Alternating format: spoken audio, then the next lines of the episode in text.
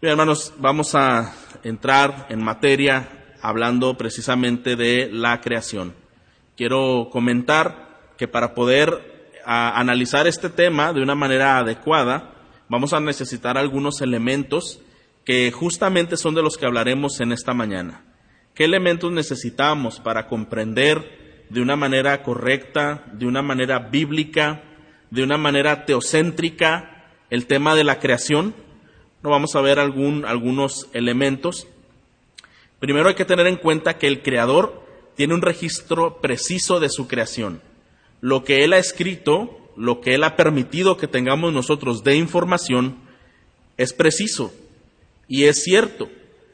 Por lo cual no debemos preocuparnos por tener hallazgos arqueológicos, eh, por tener teorías científicas, por tener métodos comprobatorios de la existencia, de los años de la creación y de todo ello, porque normalmente cuando se entra al estudio de Génesis, esta llega a convertirse en una fascinación. Estaremos viendo datos científicos, históricos, arqueológicos. Bueno, vamos a tocar lo que la Biblia enseña respecto a este tema, pero en ningún momento debemos creer que necesitamos algún método comprobatorio a lo que Dios ha dicho que han sido las cosas. Dios hizo todo, es lo que estamos viendo en este en estos versículos que acabamos de leer. Y hace tiempo hubo a un hombre científico que lo galardonaron porque después de muchos años él eh, concluyó que la creación había sido formada por algunos elementos indispensables y él dijo que era la fuerza, el tiempo, el espacio y la materia.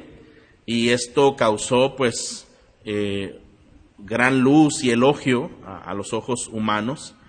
Sin embargo, cuando nosotros vemos el capítulo 1 en Génesis, cuando nos habla de cómo fue creado, precisamente nos habla de fuerza, de tiempo, de espacio y de materia. Es decir, hermanos, que todo lo que el hombre puede descubrir ahora, el Señor mismo ya lo había mencionado en la palabra. Vamos a ver el primer elemento para entrar al estudio de Génesis, que es un elemento que necesitamos tener eh, en mente, tener presente, tener desarrollado para poder entrar al estudio de Génesis. El primero de ellos es fidelidad. Fidelidad a las escrituras. Fidelidad a la palabra de Dios. Fidelidad a la revelación que Dios nos ha dado escrita.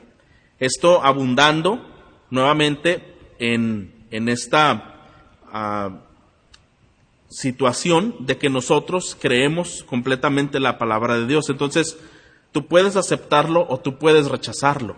Solamente hay esas dos teorías para eh, llegar al libro de, Génesis y ver su composición y su narrativa. Bueno, o lo vamos a aceptar o lo vamos a rechazar. ¿Y por qué menciono solamente estos dos puntos? Bueno, porque usted sabe que a lo largo del cristianismo, han existido teorías en medio de las dos. Es decir, hay personas que ni lo aceptan todo ni lo rechazan todo. Y entonces han sugerido algunas formas de interpretar la Biblia para que pueda encajar con algunos estándares modernos y científicos y seculares para decir, mira, la Biblia no estamos tan apartados de, de, todo lo que ha sido la ciencia y las investigaciones. Entonces eh, necesitamos adecuar algunas cosas para que más o menos vayamos a la par. Pero no sería necesario, hay personas que tras hacer este tipo de conciliación en, dos puntos, han tenido que aceptar como cierto esa teoría de la evolución. Hay personas que han tenido que forzar algunas verdades de la palabra de Dios o quitan lo literal de algunos elementos de la creación. Entonces, esto es simple, hermano. Esto se requiere fe, esto se requiere fidelidad a la palabra del Señor. Yo creo, y pienso que usted también cree, que lo que Dios habla es verdad. Es la verdad absoluta. Con esto nos sobra y nos basta. Quitar la idea de tener que traer información científica para entender la creación es lo que yo quiero animarle esta mañana. Que no tenga usted esta mente de que hay que traer información científica para entender la creación. No hay algo tal como la ciencia de la creación. No hay explicación científica para la creación. Algunos afirman que existe una eh, explicación científica. Y mire, puede ser que más adelante podemos nosotros tener oportunidad de escuchar algunos temas interesantes, incluso hallazgos o situaciones eh, que vemos en el Génesis que pueden ayudarnos a despertar nuestro asombro por la veracidad que la palabra de Dios muestra desde un principio, pero en ningún momento necesitamos algún otro apoyo para entender que esto es verdad. Eh, desde luego que las comprobaciones científicas requieren observación, verificación y repetición. Y aquí en la creación no hay observación científica para la creación. No es algo que se vuelve, la creación no se hizo muchas veces, fue una sola vez. No hay repetición. Hay un registro histórico de la creación y de la expansión en Génesis 1. Este es un relato de cómo fue creado el mundo, cómo existió el universo. Y en este registro histórico nosotros confiamos plenamente. Debemos recordar, hermanos, que la creación no es un método científico que podamos eh, hacer una vez y otra vez, porque ¿quién puede crear? Solamente fue Dios. La creación entonces es un milagro sobrenatural. Fue algo que el Señor hizo y hasta el día de hoy sostiene y que Él afirma en la palabra que la creación material un día dejará de ser también. Y nosotros creemos eso y nosotros podemos ver esa realidad comprobada a medida de que el tiempo avanza también. Entonces, la creación es un milagro sobrenatural.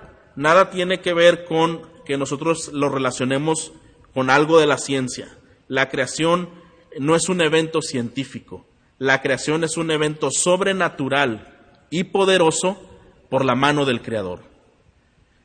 Yo espero que usted esté de acuerdo. La creación es un evento sobrenatural por la mano del Creador Todopoderoso. Mire lo que dice eh, para entender algunas cosas Job 38.4.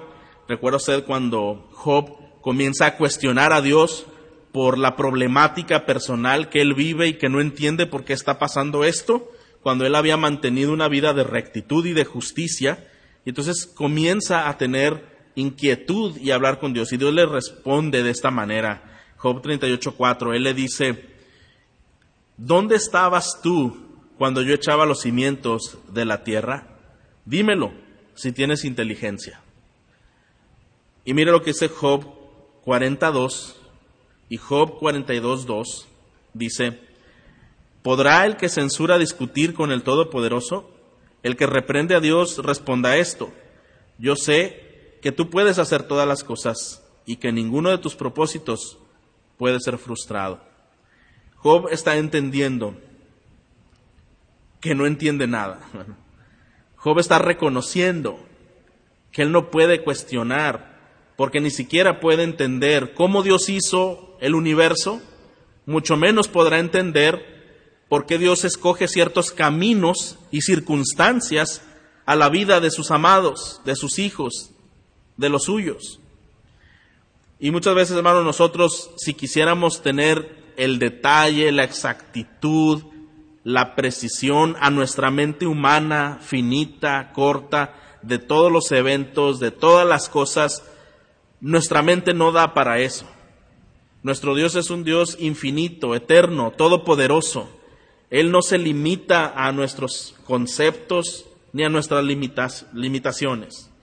Él eh, trasciende por encima de cualquier cosa, de cualquier ciencia, de cualquier entendimiento, de cualquier mente. Entonces podemos entender que no podemos creer que llegaremos a precisar desde nuestra perspectiva tan humana y corta todos los grandes eventos, las grandes obras y todo lo que Dios hace y ha decidido hacer. Bueno, algunas personas rechazan el relato de la creación porque no quieren reconocer a Dios. Justamente quieren algo medible, algo calculable, algo visible para poder decir esto es así. Porque Dios no solo es el creador, también recuerde, sino que también Dios es el dador de la ley y Él es el juez. La evolución fue inventada, de acuerdo a lo que dicen algunos comentaristas bíblicos, que la evolución fue inventada para eliminar al Dios del Génesis, al Dios de la creación, para aplastar al dador de la ley y para aplastar la eh, inviolabilidad de su ley moral. Esto, al quitar a Dios de este cuadro, de este escenario, quitarle la autoría de la creación, cuestionar la autoría de su creación, entonces eh, muchas cosas se corrompen en los principios por los cuales Dios estableció y, formó al mundo.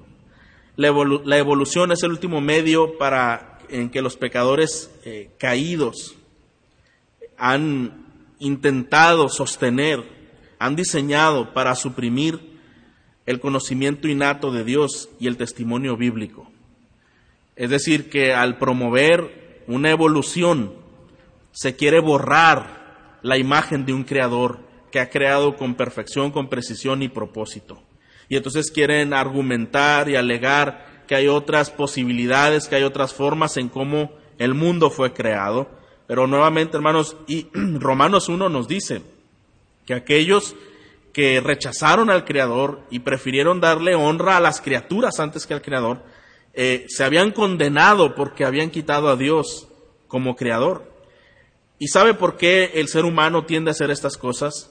Porque quiere evadir su responsabilidad ante Dios. Pero somos responsables ante Él y por ello somos condenados también por la responsabilidad que tenemos. Al fortalecer y promover la evolución, los pecadores de manera entusiasta han tratado de evitar la moralidad, la responsabilidad, la culpabilidad y el juicio. Estos temas interesantes quieren quitarlos de su conciencia, de su peso. La, la, evolución, hermanos, es tan acentuadamente hostil que francamente no hay manera de conciliarla con la palabra de Dios. Por eso yo le animo que cuando estamos estudiando este tema, Dejemos de un lado esas ideas ah, vanas y nos centremos en la palabra de Dios.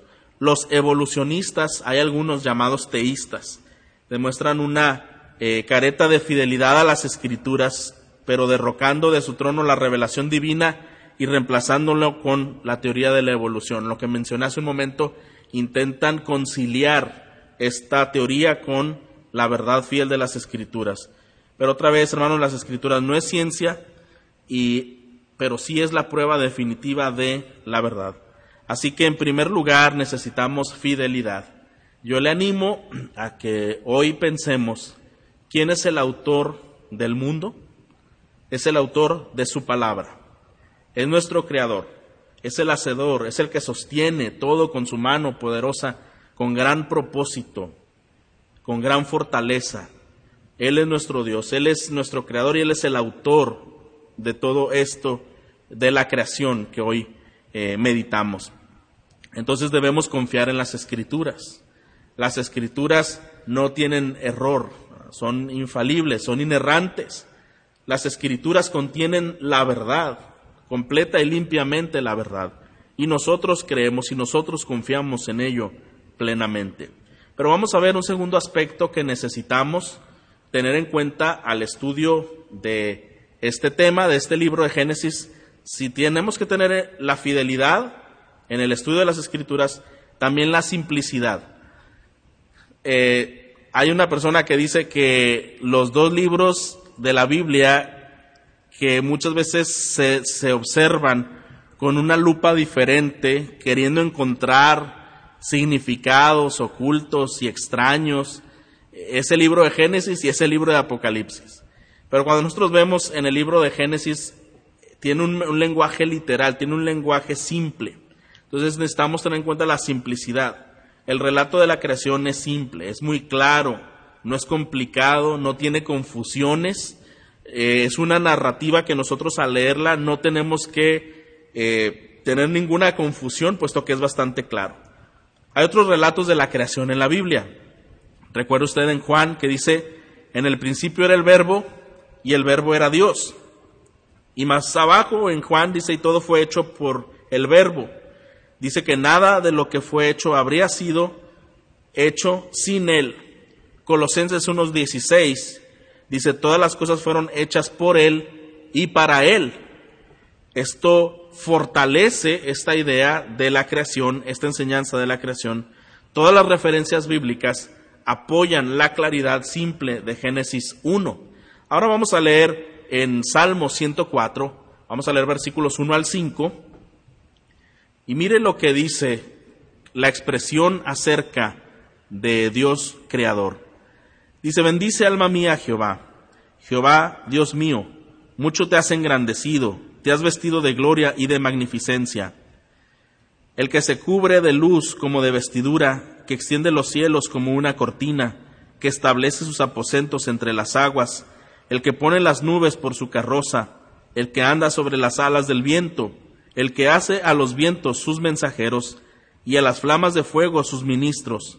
Él fundó la tierra sobre sus cimientos, no será jamás removida.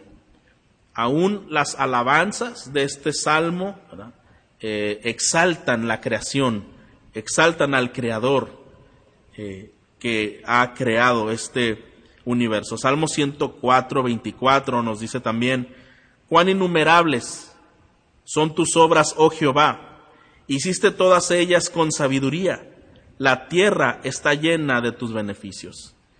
Con, con qué expresión de asombro y de gratitud, cuán innumerables, Señor, son tus obras. Hiciste todas ellas y las hiciste con sabiduría y toda la tierra está llena de tus beneficios. Un alma que adora, un alma que reconoce al Dios creador y lo exalta. Ahora vamos a Salmo 148. Igualmente leeremos los primeros cinco versículos. Salmo 148, 1 al 5, nos dice de esta manera, Alabad a Jehová desde los cielos, alabadle en las alturas, alabadle vosotros todos sus ángeles, alabadle vosotros todos sus ejércitos, alabadle sol y luna, alabadle vosotras todas lucientes estrellas, alabadle cielos de los cielos y las aguas que están sobre los cielos, alaben el nombre de Jehová, porque él mandó y fueron creados. Esta alabanza de adoración al Creador. Hermano, si usted niega el relato de la creación, usted está quitando la alabanza a Dios. Una de las razones por las que Dios, desde luego, hizo la creación, formó este, este cosmos, este mundo, es para que pudiéramos ver ese destello de su gloria, esa potencia de su majestad, esa excelente sabiduría, esa inigualable eh, proeza que Él ha hecho en la creación. Y desde luego cuando nosotros vemos esto, nuestro corazón debe alabarle.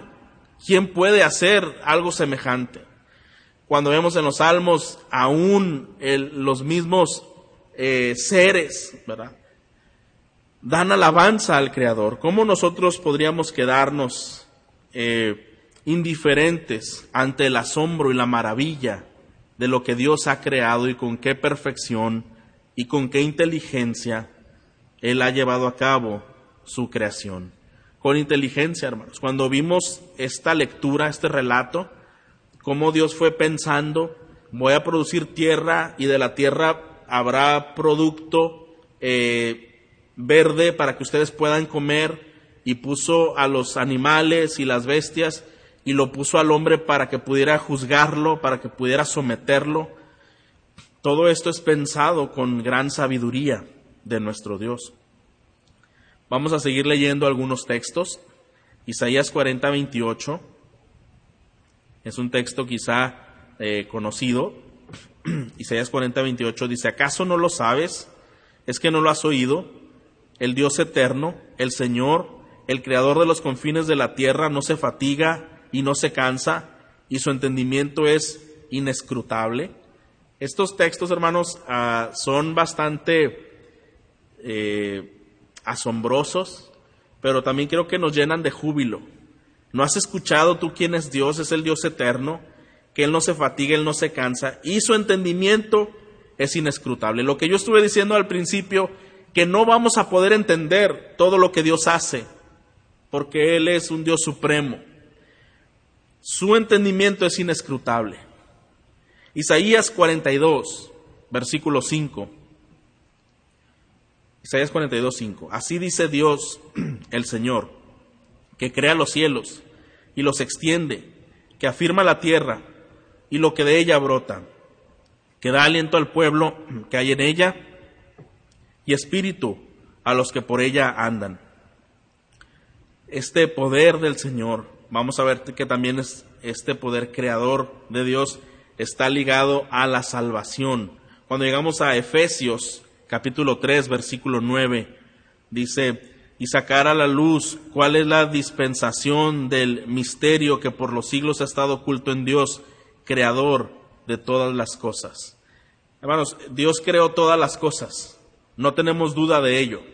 Creó todo lo que existe en este, en este mundo, eh, desde luego esta creación ah, natural y general. Apocalipsis nos enseña que la adoración está ligada a Dios como creador. Por ejemplo, cuando vemos en Apocalipsis 13, nos dice que el Dios que adoramos es el Dios que hizo los cielos y la tierra y todo lo que en ellos hay. Entonces sostenemos este principio, hermanos, que Dios creó todo esto también para alabanza de su gloria y que nosotros al ver esta maravilla somos inclinados, somos invitados e incitados a adorarle por su grandeza, por su majestad. Yo espero que, hermanos, no seamos indiferentes ante las grandes cosas que el Señor ha hecho y de su poder eh, creador. En verdad, que cuando vemos a, Dios como creador, nuestro corazón debe eh, no solo asombrarse, pero también arrodillarse en gratitud, en adoración. Eh, querer aplicar leyes científicas al relato de Génesis 1 es una pérdida de tiempo. Este relato es la descripción de un enorme milagro y del perfecto poder de Dios, que es eh, una plataforma, que es una forma en el cual nosotros podemos adorar. Es la oportunidad, al reconocer a Dios como creador, de poderle adorar. Vamos a ver otra palabra otro elemento que debemos de tener en cuenta al estudiar Génesis. Si debemos tener en cuenta la fidelidad a las escrituras y debemos tener en cuenta una forma simple, simplicidad al momento de estudiar, bueno, otra palabra es también debemos tener una prioridad esencial. Y aquí entramos un poco más eh, de lleno. Este tema es crucial para el tema del propósito eterno de Dios y el tema de la revelación de Dios. Es decir, no solo estamos resaltando que Dios es el creador digno de alabanza, ya lo hemos dicho, no solo estamos también resaltando que la palabra de Dios es suficiente, este relato, para nosotros creer en Él como creador, sin acudir a ninguna otra fuente externa. Pero ahora vamos a hacernos preguntas interesantes. ¿Por qué Dios estableció esta creación? ¿Por qué Dios formó el universo? ¿Por qué Dios nos creó a nosotros? Otra vez, hay que ver una prioridad. ¿Por qué estudiamos al estudiar este libro? Es crucial entender que hay prioridades en la mente de Dios y que vamos a ver lo crucial que es este tema del propósito eterno de Dios y el tema de la revelación de Dios. Entonces vamos a preguntarnos, ¿por qué existe el universo? Algunas veces nos hemos preguntado esto. ¿Por qué existe el universo? ¿Por qué existe la Tierra?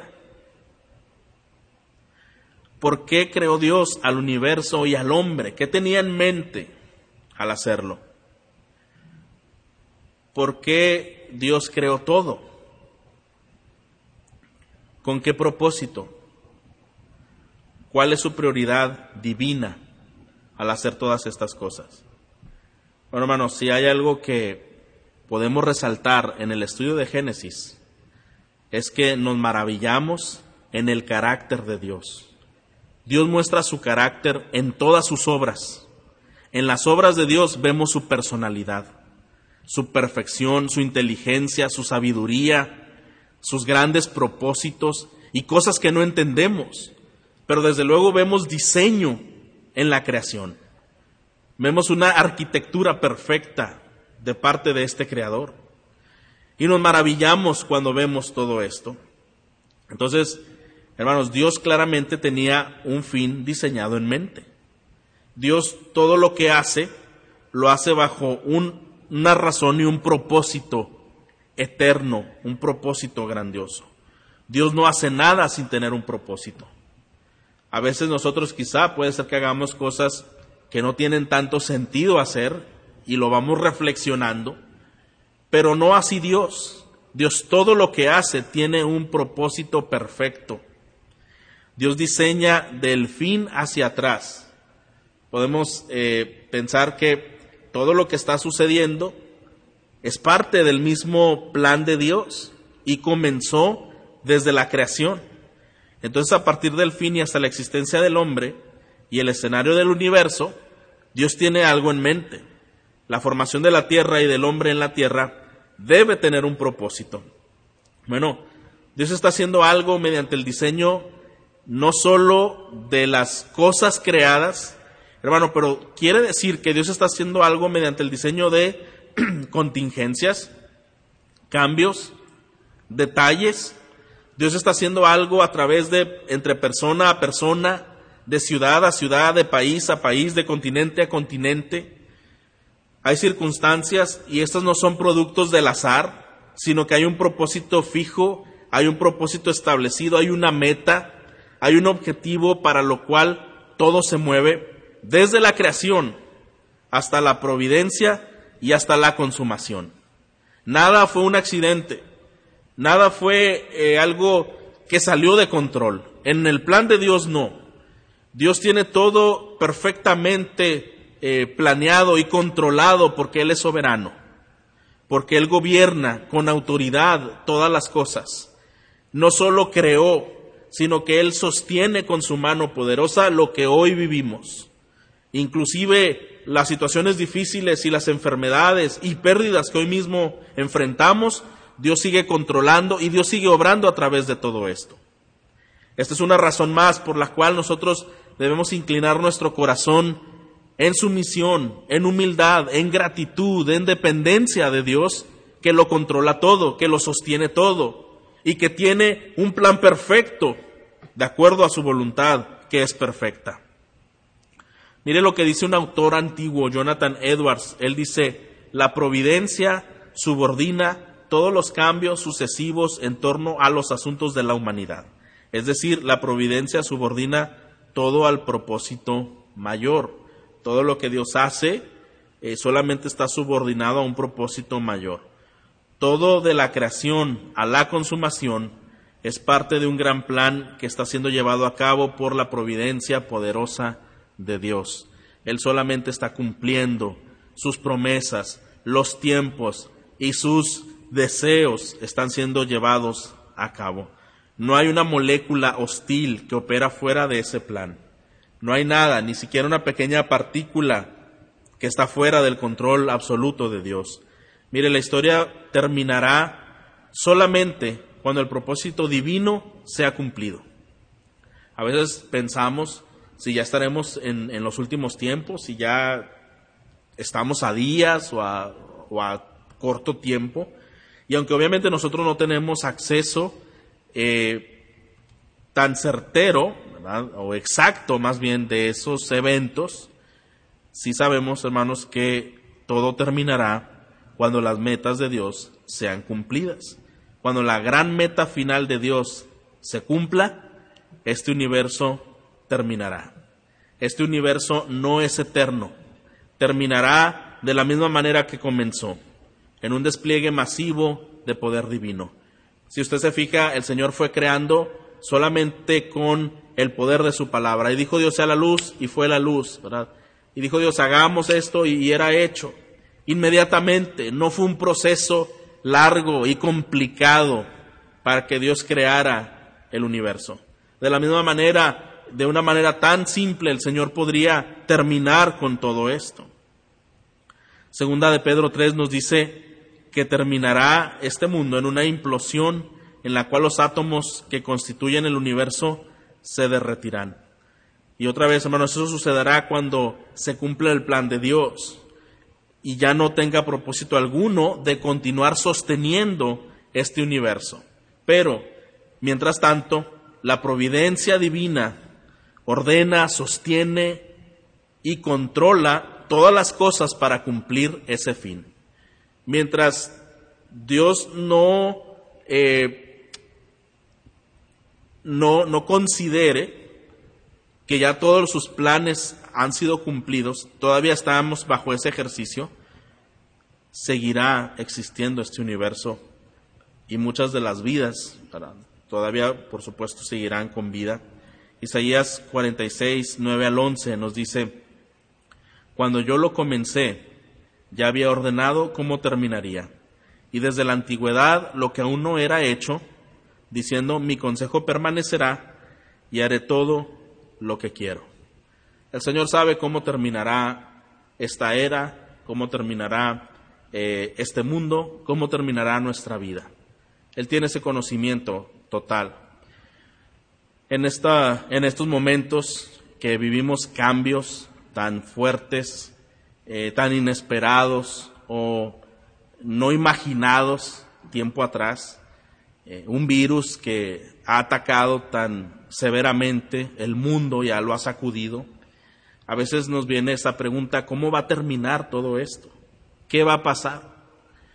Actualmente está habiendo cambios de gobierno en, los países y bueno, eh, puede haber muchas suposiciones y todavía la, la pregunta es qué va a pasar.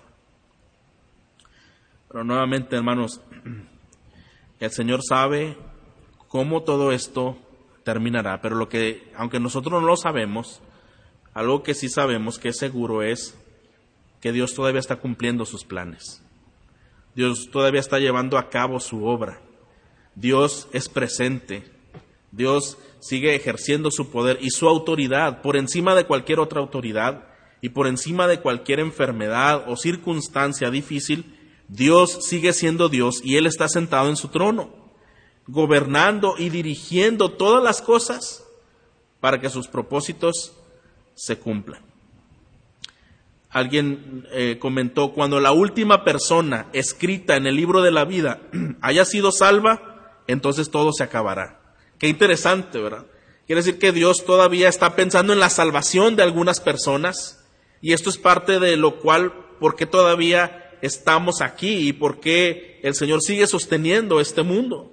Cuando la última persona escrita en el libro de la vida haya sido salva, entonces esto se acabará.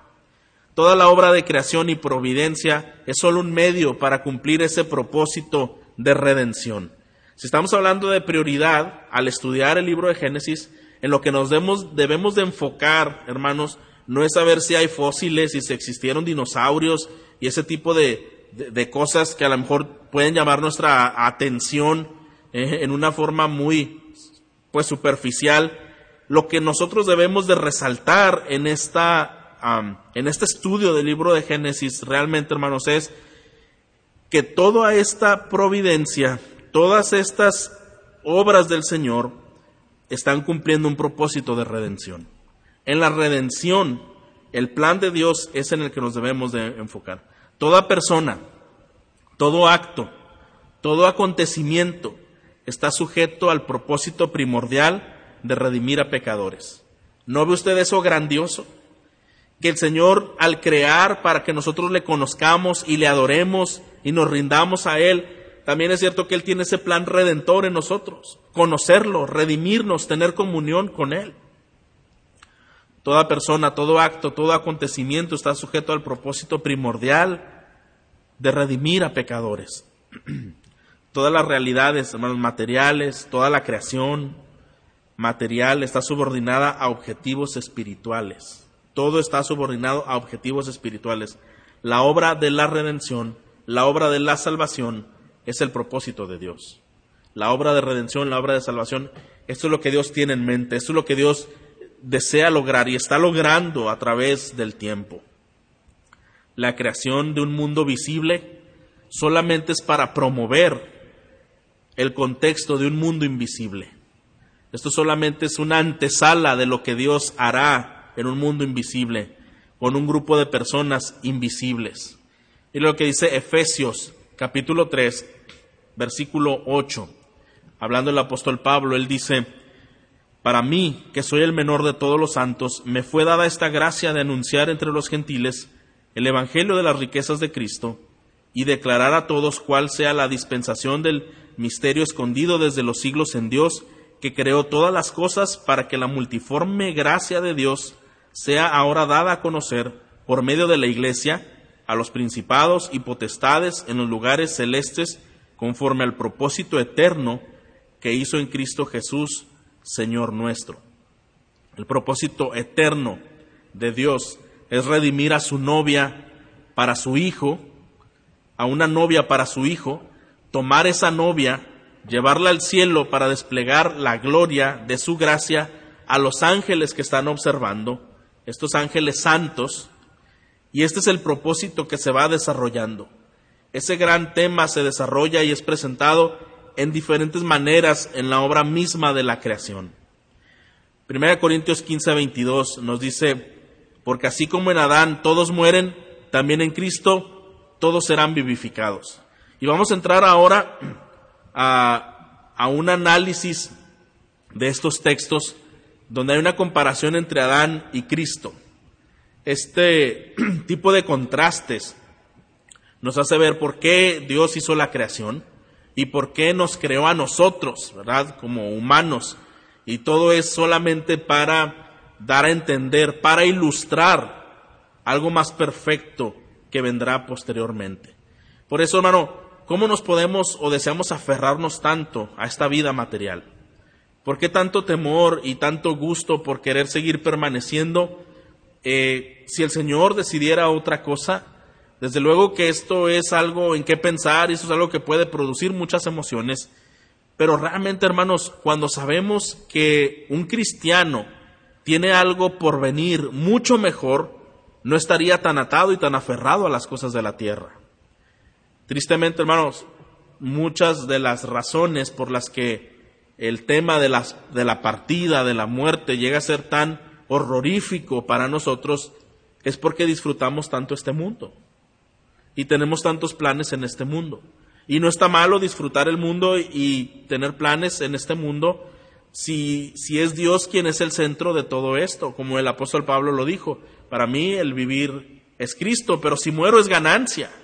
Me gusta vivir porque vivo para Cristo y ese es mi deleite. Quiero vivir por la razón de Cristo.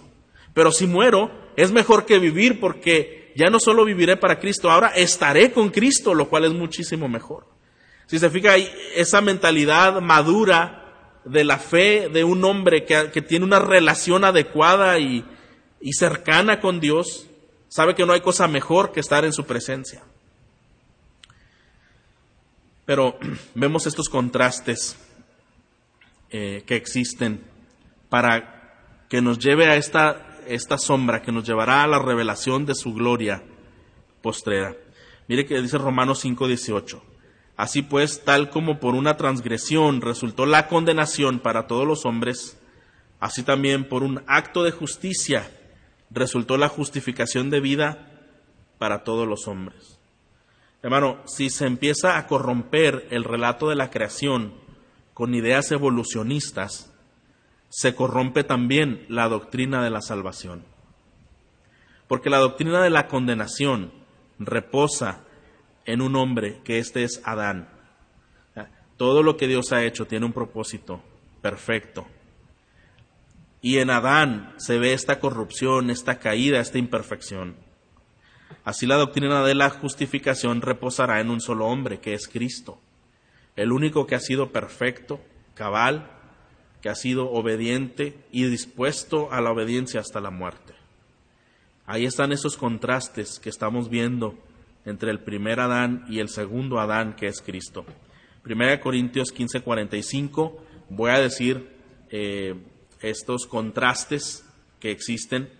Y primeramente, al primer Adán se le dio vida, pero al segundo Adán, Él da vida. Al primer Adán se le dio vida, pero el segundo Adán, que es Cristo, Él da vida. Primera Corintios 15, 21.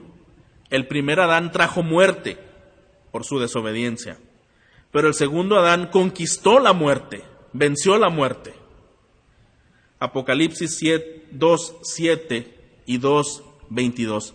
El primer Adán perdió el paraíso, pero el segundo Adán ofrece el paraíso. 1 Corintios 15, 47. El primer Adán es terrenal, pero el segundo Adán es celestial. y es eterno. Segunda de Corintios 4:6 nos dice, pues Dios que dijo que de las tinieblas resplandeciera la luz, es el que resplandeció en nuestros corazones para iluminación del conocimiento de la gloria de Dios en el rostro de Cristo. Hermanos, así como Dios crea la luz instantánea en el momento de la creación y dijo Dios sea la luz y fue la luz, de esa misma manera Él crea vida espiritual instantánea en los corazones que están muertos y que están eh, en, un, en una oscuridad y en un vacío. en ese proceso en el que Dios crea, un proceso inmediato, solamente con decirlo, todo estaba oscuro, todo estaba vacío, pero Dios solamente pronunció que fuera la luz y hubo luz. De esa manera también Dios ilumina al hombre que está en tinieblas. El milagro de la luz en un hombre interior producido inmediatamente por el poder de Dios. Cuando Él quiere iluminar ese corazón que entiende las verdades espirituales y entonces recibe al Señor abrazándolo en su vida como Señor. Conforme avanza la creación, hermanos, ¿qué podemos ver? Bueno, cuando avanzó la creación hubo más belleza, hubo más perfección, ha habido avances en, el mundo y comienza con Dios diciendo esto es bueno, cuando vemos los relatos de Génesis 1, lo que leímos, y vio Dios que era bueno, y vio Dios que era bueno, hizo Dios el día tal, y vio Dios que era bueno. Pero si usted tuvo atención a la lectura, esto va subiendo a una progresión, esto va subiendo de intensidad porque comenzó diciendo, esto es bueno, esto es bueno, y después dijo, esto es muy bueno, y dice, en gran manera es bueno. ¿Se da cuenta esa, esa progresión? La creación del hombre en el sexto día es una ilustración análoga a la creación del pecador, a quien se le da luz, la luz de la gloria de Dios brillando en la faz de Cristo, que resplandece en su alma oscura. Y los días subsecuentes eh, en la lucha entre la luz y la oscuridad. Pero en el progreso espiritual hay movilidad, hay un progreso, un progreso en el cual es mayor y es más hermoso. Miren, hasta que un día eh, entremos al reposo celestial en donde todo es luz, hasta ese día va a dejar de continuar esa progresión, porque ya en el Señor tendremos todo. El drama de la salvación está en la creación por analogía. Adán fue hecho en un lugar y colocado en el paraíso. Y así el creyente fue creado aquí, nace aquí y será reubicado en el paraíso de Dios. Esto nos ayuda a entender cuando estamos estudiando Génesis que Génesis es una analogía de lo que Dios está haciendo en lo porvenir, de sus propósitos que son eternos y que tiene para sus hijos. Adán hecho y colocado en un paraíso, el hombre creyente, eh, nacido aquí, creado aquí, pero reubicado en el paraíso. Eh, no solo, hermanos, ah, debemos ver esta narrativa desde esa perspectiva presente, sino también desde esa perspectiva eterna, entendiendo estas analogías. Vamos a terminar el último punto viendo una decreación. Eh, ¿Qué significa esto? Bueno, en segunda de Pedro, Vemos 3 eh, dice que nos esperemos la venida del Señor en los cielos y un día esos cielos serán deshechos y los elementos siendo quemados se fundirán. Pero nosotros esperamos, según sus promesas, cielo nuevo y tierra nueva, en los cuales mora la justicia. Es lo que nos dice 2 de Pedro 3, 12 y 13. Estamos en un planeta, hermanos, desechable. Esto significa que inevitablemente hay una degradación. Y entonces, por mucho que algunos activistas quieren preservar la Tierra por billones de años más, y principalmente son evolucionistas que ellos dicen, es que la Tierra existió billones de años atrás y hay que preservarla para las generaciones, billones de años más adelante, no debemos ocuparnos nosotros como cristianos en intentar preservar este mundo como si fuera nuestra tarea, nuestro fin y el único lugar en el que creamos que estaremos para siempre porque esta tierra se va a consumir, se va a acabar, de acuerdo a lo que acabamos de leer. Vendrá momento en que los cielos encendiéndose serán deshechos y los elementos siendo quemados se fundirán, pero nosotros esperamos un cielo nuevo y una tierra nueva en el cual mora la justicia. Esa debe ser la mentalidad de nosotros como creyentes. Esta degradación de, de la materia, esta degradación del mundo, de la tierra, es inevitable. Por muchos esfuerzos que se hagan, que el calentamiento global y intentar proteger los ecosistemas y todo esto, hermano, la verdad es que vivimos en un mundo desechable. Sí, damos gracias a Dios por él, pero esto no es más que otra vez, hermano, un instrumento y una analogía de lo que Dios hará finalmente con un cielo nuevo y una tierra nueva. Entonces, como ciudadanos sí debemos ser responsables y cuidar el área en donde Dios nos ha colocado para vivir, pero nunca con esa con ese anhelo de querer preservar algo más allá de los límites de tiempo que Dios ha destinado para esta tierra. Es como no querer envejecer o, no querer sufrir cambios en nuestra anatomía por el tiempo, el avance del tiempo. Esto es inevitable. Pero el cristiano sabe, como la, la, palabra lo dice, que aunque nuestro hombre exterior se va desgastando, el interno puede irse renovando. Este es donde estamos centrados, hermanos, en nuestras expectativas hacia los planes de Dios, los planes eternos de Dios. Así que, hermano, hoy día existen sistemas políticos y científicos que desean lograr una recuperación del mundo, una reorganización y renovación, haciendo grandes esfuerzos eh, y concentraciones en revertir los efectos del calentamiento global, etcétera. Y aunque nuestra tarea, como dije, es ser responsables ciudadanos, eh, no debemos pensar, eh, desde luego, hermanos, que nuestra tarea debe quitar el rumbo, que es procurar ese, esa vida nueva que el Señor nos ha llamado. Si podemos impactar a las personas, ¿de qué manera? Hermano, encontrar que ellos puedan tener una restauración, no tanto a este mundo. ¿Sabe cuál es nuestro llamado? En buscar a las personas para que ellos encuentren una restauración de su mundo interior. No de que la vida este, natural y, y orgánica y todo esto, nuestro llamado es ir con las personas y ayudarles a renovar su mundo interior, la tierra de su corazón que está degradada por los efectos del pecado. Y nosotros debemos ver eso con compasión y con la visión de que a través del Evangelio podamos llevar esa luz divina, así como el Señor dijo, sea la luz, y en un instante hubo luz.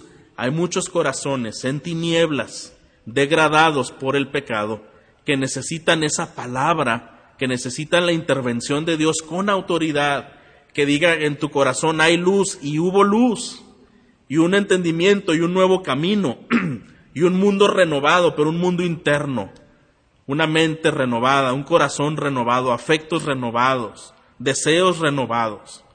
Nuevamente, hermano, eso sí es nuestra tarea como creyentes. En eso sí debemos ocupar nuestro esfuerzo, nuestro pensamiento, en que la obra de Dios sea cumplida, en que Él siga impactando los corazones a través de la palabra. Porque, hermano, todo va a pasar. Todo va a pasar. La tierra va a pasar, el mundo va a pasar, pero ¿qué es lo que no va a pasar según la palabra de Dios? La palabra de Dios permanece para siempre. Los que hacen la voluntad de Dios permanecen para siempre.